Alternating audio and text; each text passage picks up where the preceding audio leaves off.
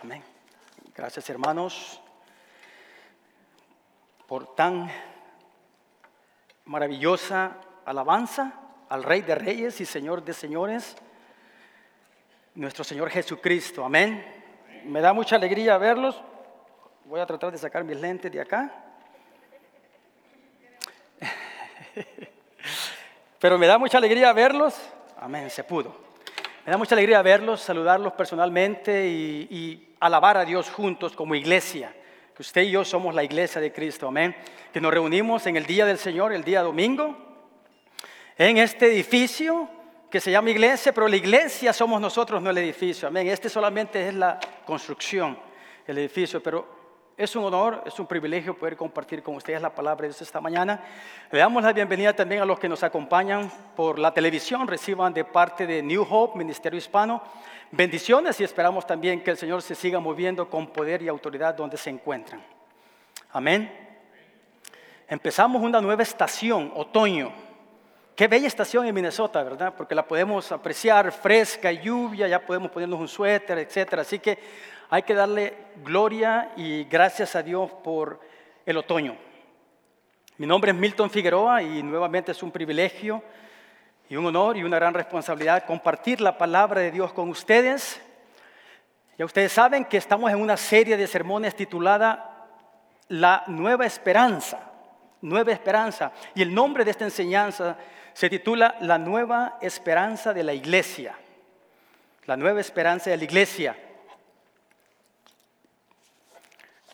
José Salvador Alvarenga, más bien conocido como el náufrago salvadoreño, sobrevivió 438 días en el mar, en el Océano Pacífico específicamente.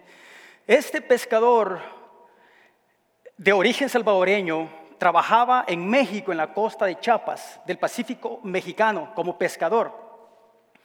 Una mañana de noviembre del 2012, como solía ser siempre, ir a la pesca, era su, su trabajo, llega puntual a la orilla del muelle, prepara su, su pequeña lanza, perdón, barca, su pequeño barquito, y junto con él lo acompañaba también un novato pescador, un hombre joven de unos sus quizás 22 años. El jefe, el dueño de la empresa de pesca, le advierte a este José, y le dice, mira, se pronostica una tormenta fuerte en las próximas dos horas. Y él, por ser un pescador experimentado que conocía las estrellas y las nubes, etcétera, no tomó en cuenta la advertencia de su jefe, se llevó a su compañero, preparó su pequeño barco y se fue al mar. Habían pasado dos horas aproximadamente cuando exactamente lo que se había pronosticado se desató una fuerte tormenta en el mar. Él no estaba muy lejos, de la orilla, pero lo lejos suficiente como para poder ah, pescar, si no me equivoco, eran tiburones. Resulta que al ver, al verse ellos que su vida estaba en peligro, empezaron a hacer que la pequeña embarcación la forzaron para volver a la orilla y resulta que las olas golpeaban y golpeaban y golpeaban esa pequeña lancha hasta que, los, los alejó de una manera impresionante, millas y millas y millas de la orilla hasta que los motores se les arruinaron, no funcionaron. Los compañeros de pesca, al darse cuenta después que había pasado la tormenta, se lanzaron en sus pequeñas embarcaciones a rescatar supuestamente a estos pescadores que ya no los lograron encontrar.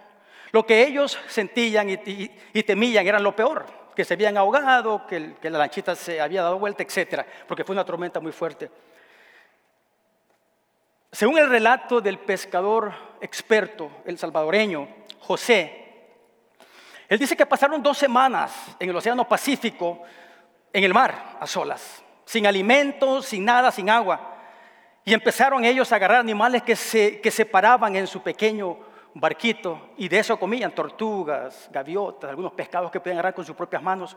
Sin embargo, el compañero novato de ellos no pudo soportar y en dos semanas falleció, murió ahí en la lancha. Resulta que en enero del 2013 se escucha la noticia de, un pescador que había encallado en unas islas de nombre Marshalls. a 10.800 kilómetros de la costa del Pacífico mexicano. Impresionante distancia. Entonces lo atendieron, vieron que estuviera bien psicológicamente, físicamente, y fue repatriado a su país, El Salvador. Por supuesto, por haber sido un caso que acaparó las noticias a nivel mundial, ¿cómo una persona puede vivir tantos días, semanas en el mar? Los periodistas lo estaban esperando en el aeropuerto de San Salvador. Y lo primero que le preguntaron a este individuo pescador, le dijeron, ¿cómo tú no te diste por vencido después de 438 días a la deriva? Con su voz quebrantada, con poca energía, con su gran barba que le había crecido ya, dijo, no perdí la esperanza en Dios. Yo no sé qué es lo que tú estás pasando en este momento. Los que nos ven por el internet, no sé realmente qué es lo que tú estás enfrentando como familia, en tu matrimonio, con tus hijos adultos, con tus hijos adolescentes, con tu cónyuge. No sé si adentro de ti hay desesperanza por la situación que vivimos de inseguridad. Vemos una economía quebrantada. Vemos que las elecciones en este país se acercan y hay desesperanza en mucha persona. Quizás sea porque fuiste al médico y te detectaron alguna enfermedad terminal. Quizás porque alguna relación se quebrantó dentro del cuerpo de Cristo que somos la iglesia. Quizás estás con desesperanza porque quisieras abrazar a tus seres queridos en tu país de origen. Vemos terremotos, guerras, inundaciones. Vemos tantas cosas que están ocasionando al mundo entero desesperanza en el corazón. Y creo que nosotros los hijos de Dios no somos la excepción. Porque nosotros como hijos de Dios no solamente estamos expuestos a las situaciones, circunstancias difíciles que tenemos a nuestro alrededor, en el ambiente, en el país, en la ciudad, donde nos desenvolvemos, sino que también tenemos un enemigo grande que también ataca nuestra vida espiritual. Yo no sé si tú estás batallando con algún pecado no confesado como hijo de Dios. No sé si tú estás batallando con pornografía, con la mentira, con alguna adicción en particular. Vivimos en un mundo caído, este no es el paraíso y es de esperar que las cosas no se van a mejorar, sino que se van a poner peor, está escrito en la palabra de Dios. Pero nosotros como hijos de Dios tenemos nuestra mirada, nuestra esperanza y toda nuestra fe en Jesús nuestro Señor. Amén. El versículo que voy a compartir con ustedes se encuentra allá en la epístola del apóstol Pablo a los romanos, específicamente en el capítulo 15, y vamos a leer el versículo 13. Romanos 15, versículo 13. Aquí el apóstol Pablo está ya en lo último de concluir esta maravillosa epístola que yo les animo, les recomiendo que se nutran de esta epístola maravillosa con una doctrina profunda y un mensaje práctico para la vida cristiana. Aquí está ya lo último de esta carta y el apóstol Pablo termina con una oración de parte del Espíritu Santo, el corazón de Dios para los romanos, para la iglesia de Roma y para la iglesia New Hope.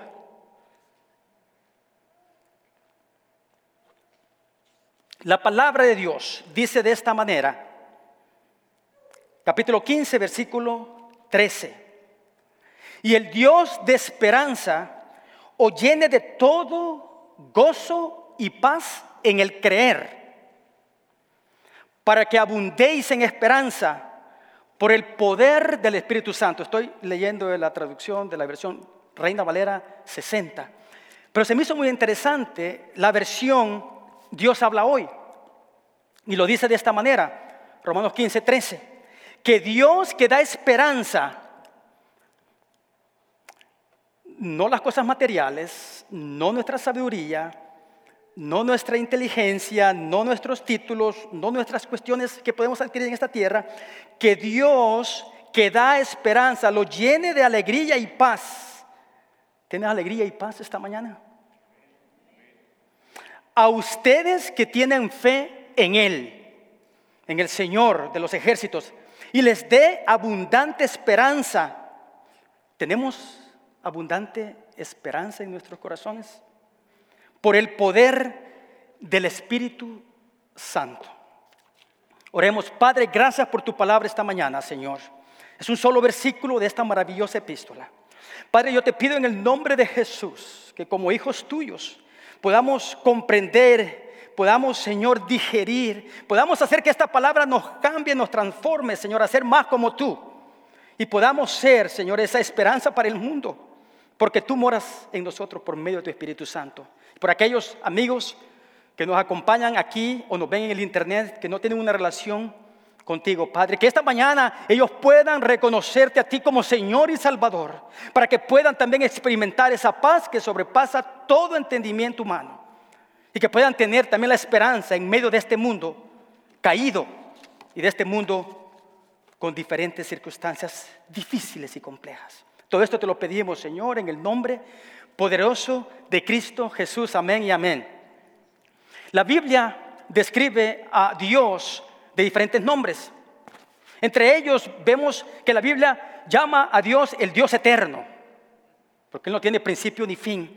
La Biblia lo llama también el Dios fuerte, el Dios valiente, el Dios de los ejércitos, el Dios de nuestra justicia, el Dios de misericordia, el Dios de paz.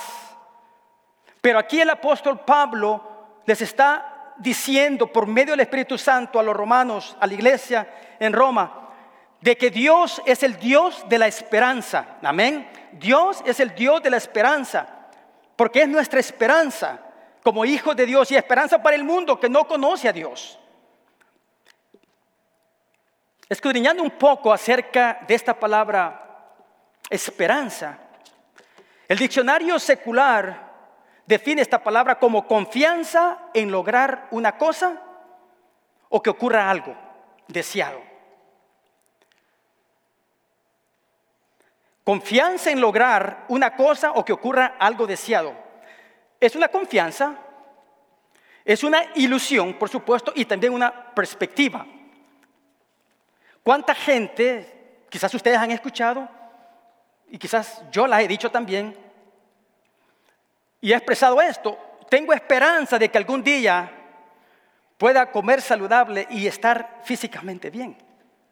Quizás tú lo has dicho o lo has escuchado. O yo tengo la esperanza o el deseo de que algún día mis hijos puedan venir a los pies de Cristo.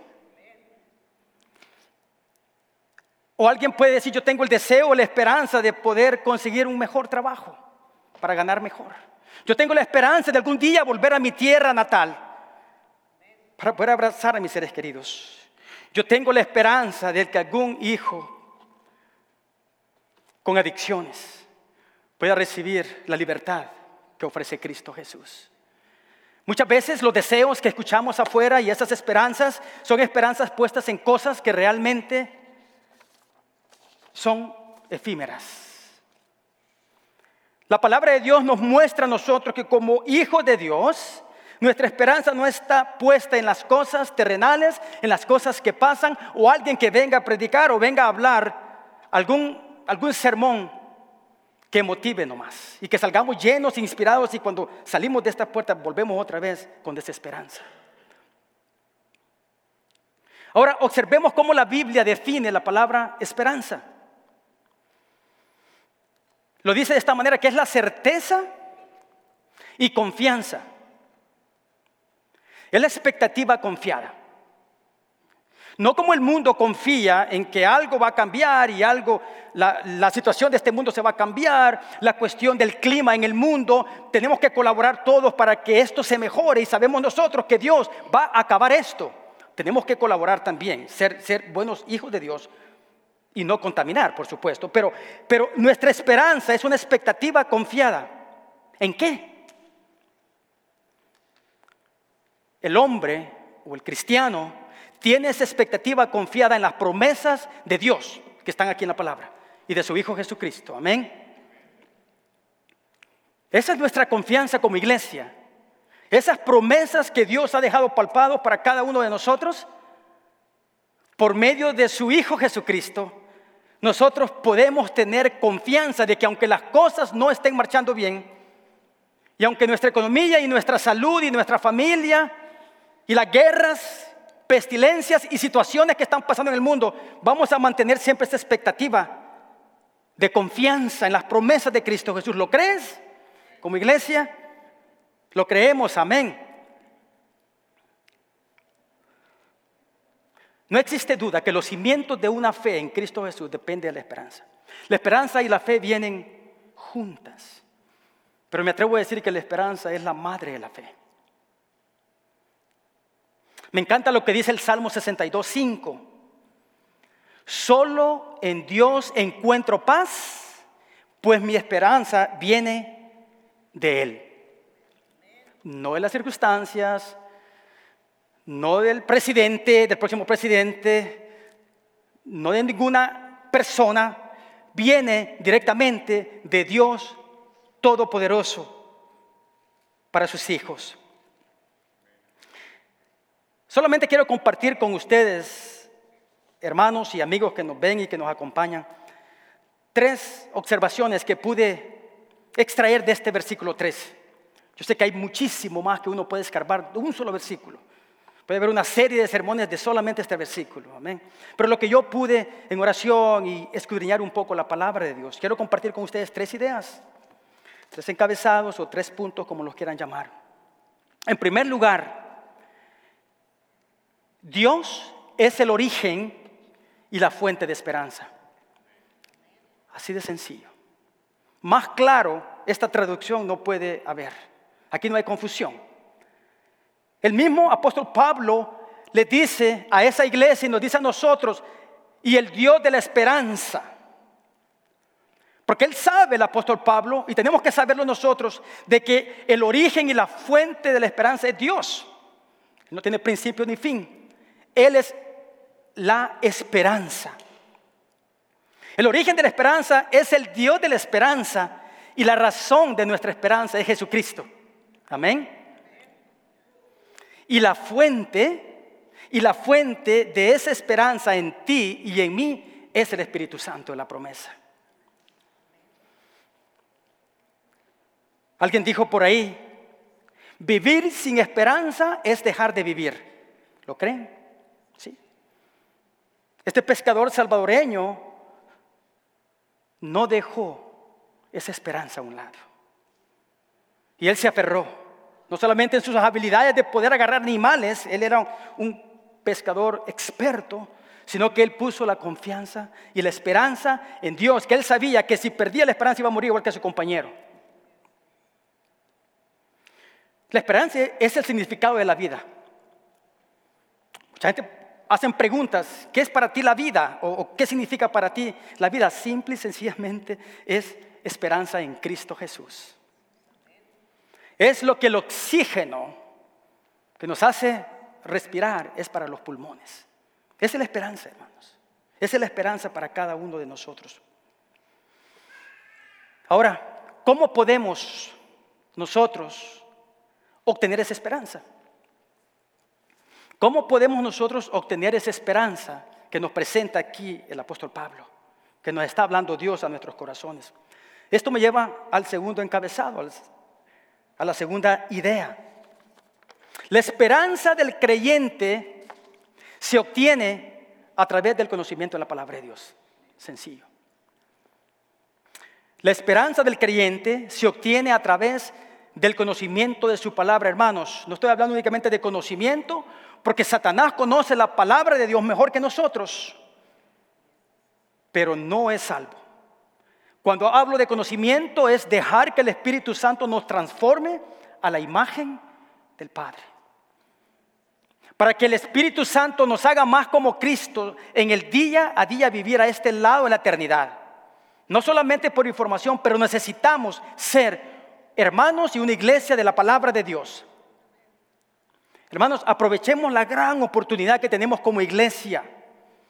A mí me da me parte el corazón cuando se presentan estos beneficios, estas clases bíblicas de diferentes aspectos, cuando están los grupos pequeños, abiertos y disponibles para muchos hermanos y amigos que nos pueden acompañar, donde podemos ser transformados por medio del conocimiento de la palabra de Dios y muchas veces lo despreciamos. Y a veces te preguntas, ¿por qué vivo con desesperanza en mi vida? La palabra de Dios es necesaria. Vemos aquí en el versículo 13 que dice, el Dios de la esperanza os llene de todo gozo y paz en el creer.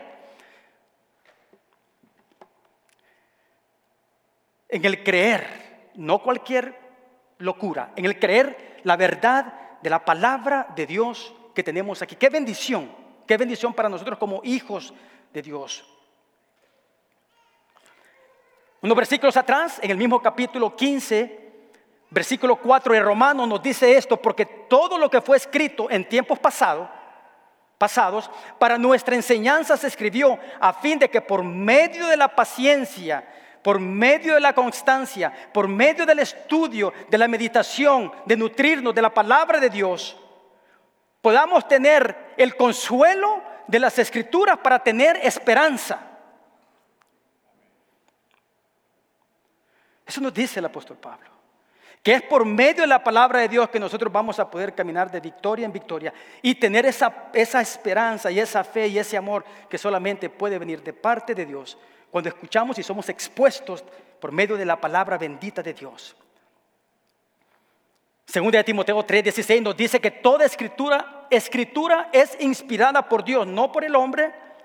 Dios usó hombres como usted y como yo, inspirados por el Espíritu Santo para escribir este bendito libro, la palabra de Dios. Según de Timoteo 3:16 dice que toda escritura es inspirada por Dios y útil para enseñar, para reprender, para corregir. Nos estamos dejando corregir de parte de Dios cuando estamos siendo expuestos a la palabra de Dios. O cuando vemos ciertos versículos que se aplican a nuestra vida, porque caminamos en desobediencia, en pecado, porque estamos con un pie en el mundo y con un pie en la iglesia, nos saltamos de esos versículos porque no nos conviene. Somos hijos de Dios, somos sacerdotes, somos el pueblo escogido por Dios, no podemos vivir dos mundos. Y la palabra de Dios nos dice en Timoteo 3:16 que toda escritura es inspirada por Dios y útil para enseñar, para reprender, para corregir. Nos estamos dejando corregir por la palabra de Dios para poder nosotros instruir en justicia. ¿Cómo vamos a poder dar si no estamos siendo instruidos, disciplinados, corregidos por medio de esta bendita palabra? Mucha gente busca otras alternativas. Hermano, Dios no se limita. Él puede hacer, Él puede hacerse notar, Él puede manifestarse de diferentes formas. Pero de la manera que realmente Dios se manifiesta en sus hijos y en el mundo es por medio de su palabra. Y si quieres escuchar la voz de Dios audible, léela en voz alta. No busques sueños, no busques profetas, no busques cuestiones que realmente no te llevan a la esperanza que nos da la palabra de Dios. Porque toda palabra es para corregir, la palabra de Dios para instruir en justicia a fin de que el hombre de Dios sea perfecto. No está hablando de perfección, porque nadie es perfecto, pero que el hombre de Dios sea acto para, para, para poder equipar a otros, para la buena obra, para la voluntad de Dios. Esa es la palabra de Dios para nosotros, familia. Por supuesto que el apóstol Pablo nos dice aquí que el Dios de la esperanza nos llene de gozo y paz en el creer. Pero ¿cómo vamos a poder creer? Hebreos 11:6 nos dice que sin fe es imposible agradar a Dios porque es necesario que el que se acerque a Dios crea que Él existe y que recompensa a los que lo buscan. Eso significa que nosotros como hijos de Dios tenemos que pedirle a Dios ese, ese don de la fe en nuestros corazones para poder acercarnos a Dios y poder nutrirnos y poder ser transformados cuando somos expuestos a las sagradas escrituras. Romanos 10, 17 dice, así que la fe, esa fe, ¿de dónde viene? Viene por el oír, no locuras, no charlatanes, no falsos profetas, no las noticias, no alguien que se hace llamar este, a, algún alguien que influencia en las redes sociales, estamos hablando que la fe en cada uno de nosotros viene por el oír la palabra de Dios. Y sin fe es imposible agradar a Dios porque es necesario que, que el que se acerque a Dios crea que Él existe y que recompensa a los que lo buscan.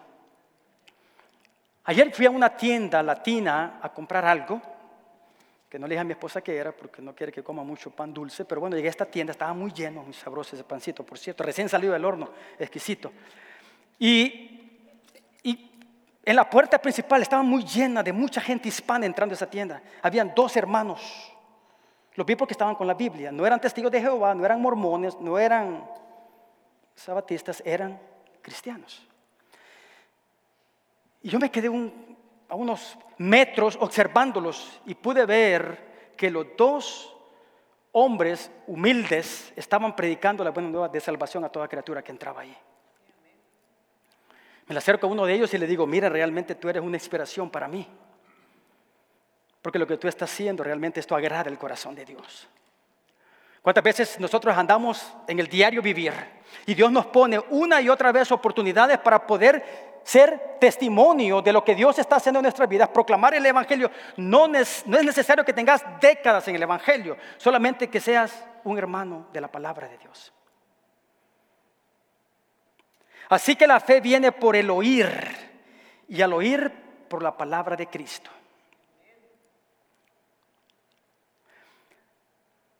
Y Dios nos llama a ti y a mí a ser esos portadores de la palabra esperanza que es en Cristo Jesús a toda criatura. Porque si no lo hacemos nosotros, hermanos, estamos siendo desobedientes y egoístas. Tú tienes libertad en Cristo, amén. Yo tengo libertad en Cristo. Tenemos esperanza puesta en la roca firme que es Cristo Jesús, el Señor de nuestra salvación. Y tenemos que nosotros ser esos instrumentos de llevar ese mensaje de las buenas nuevas a toda criatura. Que el Señor ponga en nosotros tanto el querer como el hacer. Hermanos, entre más nos exponemos a la palabra de Dios, créanmelo, hermanos, que vamos a ser confrontados, vamos a ser instruidos, capacitados, transformados, de tal manera que no vamos a poder resistir predicar el Evangelio. Nos van a tener que callar, nos van a tener que meter preso, nos van a tener que hacer cualquier cosa, pero no vamos a poder resistir, predicar el mensaje de salvación, porque Cristo viene por su iglesia. Los tiempos que estamos viviendo son los últimos tiempos. La Biblia se está cumpliendo al pie de la letra. Lo quieran creer el mundo o no, nosotros sabemos que la Biblia se va a cumplir en su plenitud. Y por último, familia, quiero compartir con ustedes el último punto, y es que el Espíritu Santo testifica a nuestra mente, a nuestro corazón y a nuestra alma la esperanza viva en Cristo Jesús. El Espíritu Santo testifica a nuestro corazón, a nuestra mente, a nuestra alma, la esperanza viva en Cristo Jesús. Cristo vive, hermanos, amén. Y Cristo vive en nosotros por medio del Espíritu Santo. Nosotros tenemos que ser ese reflejo, tenemos que transmitir esa esperanza a los otros. Qué horrible y qué feo cuando algún hermano en la fe viene con desesperanza y lo escuchas hablando cosas, lo que el mundo afuera está hablando, ¿no? Preocupados por la economía, preocupados por esto, por lo otro, por las guerras. Como hijos de Dios tenemos que no solamente animarnos unos a otros, reflejar esa esperanza, mantenernos firmes sin vacilación, porque sabemos que nuestra esperanza es en Cristo Jesús. Somos carta abierta donde nos movemos y nosotros somos los que tenemos no que fingir nada, porque esto no es algo mental o emocional, esto viene del corazón, de la mente, del espíritu de cada creyente cuando nos paramos firmes en medio de las circunstancias y decimos, el Señor vive. Y Dios tiene todo bajo control, a pesar de las, que las circunstancias a nuestro alrededor parezcan derrumbarse. Debemos vivir como iglesia y como hermanos cristianos, con vidas puras como hijos de Dios. Lo podemos encontrar en primera de Juan, capítulo 3, del versículo 1 en adelante. Tenemos que vivir separados del mundo. Tenemos que demostrar que realmente somos hijos de Dios. Claro, la gente nos va a criticar, son fanáticos, solo están en la palabra de Dios, hay un buen partido y están leyendo la palabra de Dios. No estoy en contra de que vean un buen partido de fútbol. ¿Cuánto tiempo le dedicamos a las redes sociales? ¿Cuánto tiempo le dedicamos a cosas que realmente no nos edifican? Seamos iglesia de la Biblia. Y tenemos, por supuesto, que actuar con inteligencia que venga de lo alto para vivir esa vida que Dios quiere que vivamos, reflejando a Dios día a día, independientemente cómo se siente uno emocionalmente, o las circunstancias, o las enfermedades, o la economía, o las complicaciones del diario vivir, tenemos que vivir con inteligencia, reflejando la esperanza eterna en Cristo Jesús a todos. Amén. Gloria a Dios. Hermanos, llevémonos esta promesa tan maravillosa del regreso de nuestro Señor Jesucristo. Amén. Cristo viene por su iglesia y esa es nuestra esperanza divina. Esa es nuestra bendita esperanza, el retorno de Cristo Jesús por su iglesia. Hermanos, es eminente, todo esto se va a cumplir al pie de la letra. Es urgente que nosotros estemos bien con el Señor, que, que, estemos siempre siendo transformados por medio de su palabra. No desaprovechemos ese privilegio que Dios nos da. De su palabra, de la iglesia local, de todos estos beneficios maravillosos que se ofrecen dentro de la iglesia. Jesucristo viene por su iglesia. Jesucristo viene por su iglesia que Él compró con sangre en la cruz de Calvario. Apocalipsis 22, 20 dice de esta manera, y creo que lo podemos decir también nosotros. Ciertamente vengo en breve, dice Jesús. Y como hijos, podemos todos decir, me acompañan por favor, iglesia. Amén. ¿No les escuché? Amén. Sí ven Señor Jesús. Sí, ven Señor Jesús. Amén. Oremos, gracias Padre. Bendito por tu palabra, Señor, esta mañana. Te pido, Señor, que podamos salir allá afuera, Señor, y poder reflejar y transmitir y que la gente pueda ver en nosotros algo diferente, oh Dios. Esa esperanza genuina por la, por la fe depositada en Cristo nuestro Salvador. Padre, sabemos, Jehová Dios, que el enemigo no descansa, pero tú has derrotado a Satanás.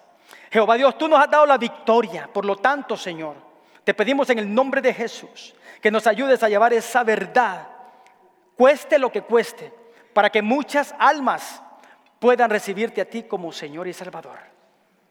Todo esto te lo pedimos, Padre amado, en el nombre poderoso de Cristo Jesús. Amén y amén.